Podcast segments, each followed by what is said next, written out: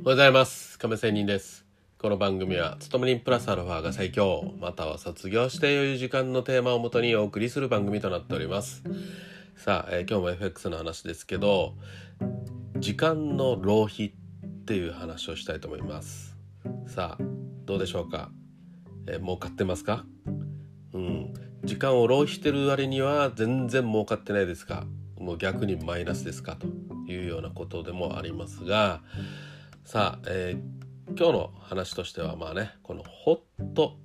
売りという話から話をしたいと思います。ほっとした売りっていう意味なんですけど皆さんほっとした時に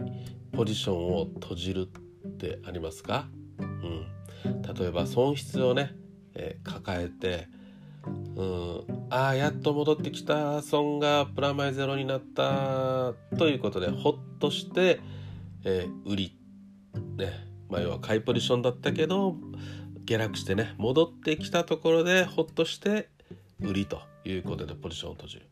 逆のことももちろんありますね。ホット買いっていうのもありますね。うん、売りポジションを持っていていたけど上昇していってあやっと戻ってきて落ちてきてホット買いっていうですね、うん、ありありですよね。まあこんな感じのことで結局は要は不利な期間が長く続いた後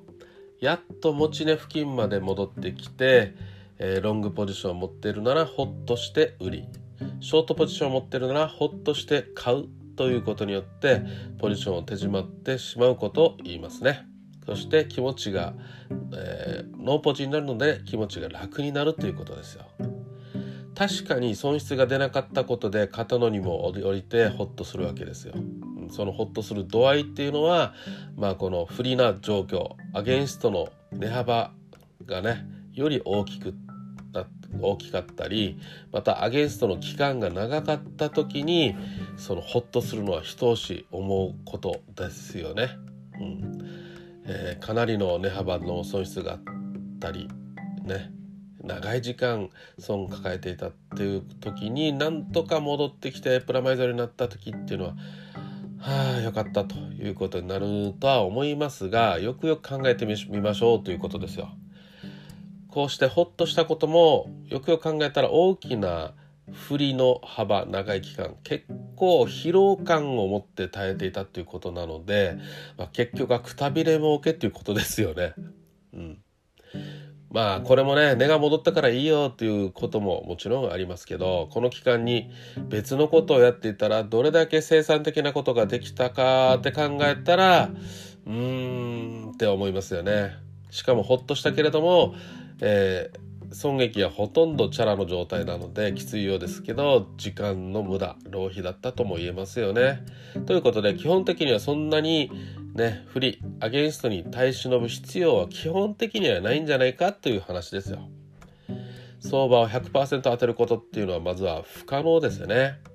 なので自分が相場にエントリーしてうんこれはちょっとどうも違うなと思ったらどんどんポジションを閉じてやめるということです。まあ、チキン利食いでもいいし、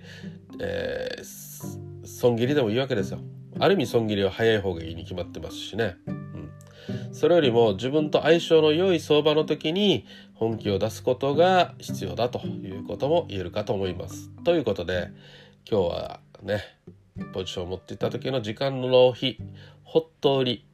ホット買いというような話をしてみました。いかがだったでしょうか？それでは良い一日を。See you!